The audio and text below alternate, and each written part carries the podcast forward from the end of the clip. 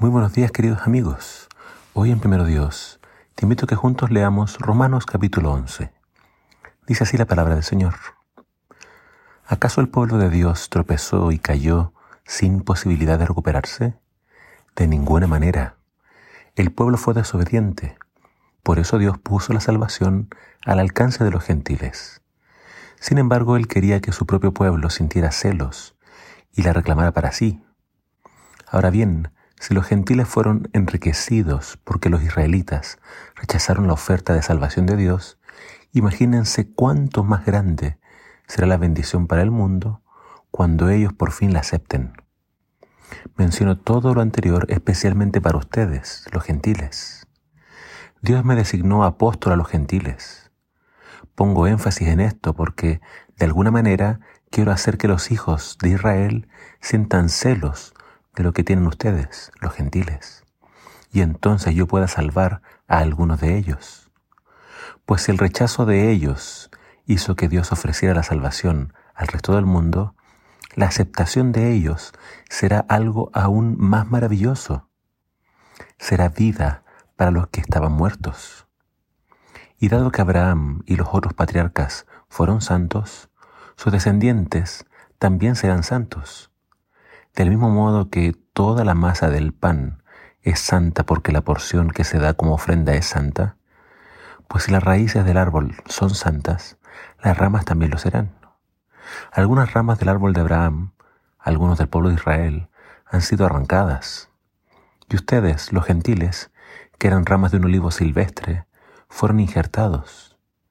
Así que ahora ustedes también reciben la bendición que Dios prometió a Abraham y a sus hijos con lo cual comparten con ellos el alimento nutritivo que proviene de la raíz del olivo especial de Dios. Así que no se jacten de haber sido injertados para reemplazar las ramas que fueron arrancadas. Ustedes son solo una rama, no son la raíz. Tal vez digas, bueno, esas ramas fueron arrancadas para darme lugar a mí. Es cierto, pero recuerda, esas ramas fueron arrancadas porque no creyeron en Cristo y tú estás allí porque sí crees. Así que no te consideres tan importante. Más bien teme lo que podría suceder. Pues si Dios no perdonó a las ramas originales, tampoco te perdonará a ti. Fíjate en que Dios es bondadoso, pero también es severo. Es severo con los que desobedecen, pero será bondadoso contigo si sigues confiando en su bondad. En cambio, si dejas de confiar, tú también serás arrancado por completo. Y si el pueblo de Israel abandona su incredulidad, volverá a ser injertado, pues Dios tiene poder para volver a injertarlo en el árbol. Tú, por naturaleza, eras una rama cortada de un olivo silvestre. Por lo tanto, si Dios estuvo dispuesto a ir en contra de la naturaleza al injertarte en un árbol cultivado, Él estará mucho más dispuesto a injertar las ramas originales en el árbol al que pertenecen. Mis amados hermanos, quiero que entiendan este misterio para que no se vuelvan orgullosos de ustedes mismos. Parte del árbol de Israel tiene el corazón endurecido, pero eso solo durará hasta que se complete el número de los gentiles que aceptarán a Cristo, y entonces todo Israel será salvo. Como dicen las Escrituras, el que rescata vendrá de Jerusalén y apartará a Israel de la maldad. Y mi pacto con ellos es que quitaré sus pecados. Muchos del pueblo de Israel ahora son enemigos de la buena noticia, y eso los beneficia a ustedes, los gentiles. Sin embargo, ellos todavía son el pueblo que Dios ama, porque Él eligió a los antepasados, Abraham, Isaac y Jacob, pues los dones de Dios y su llamado son irrevocables.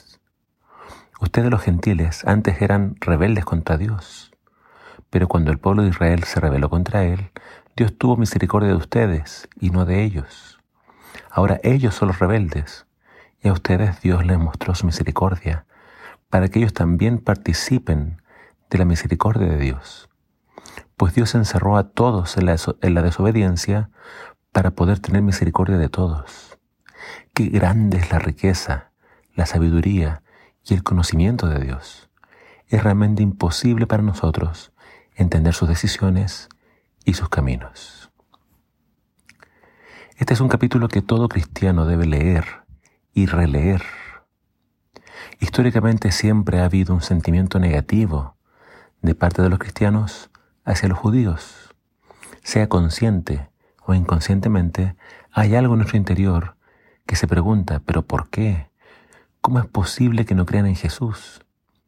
Y así como ellos desprecian a los cristianos y se burlan y esgrimen un millón de razones para no aceptar a Cristo, es posible que muchos de nosotros les estemos pagando con la misma moneda. Es posible que muchos, en vez de mirarlos con amor y compasión, los miremos con desprecio o indiferencia. La pregunta es, ¿cómo los mira Dios? ¿Cómo los miraba Pablo? El apóstol Pablo dice que el llamado de Dios es irrevocable. Los judíos de hoy siguen siendo descendientes de Abraham y Dios los ama por amor a sus antepasados y Dios tendrá misericordia de ellos. Llegará el día en que muchos de ellos aceptarán a Cristo Jesús y entonces sucederá algo maravilloso, ya que eso también hará que muchos otros crean. Quiero que uses tu imaginación.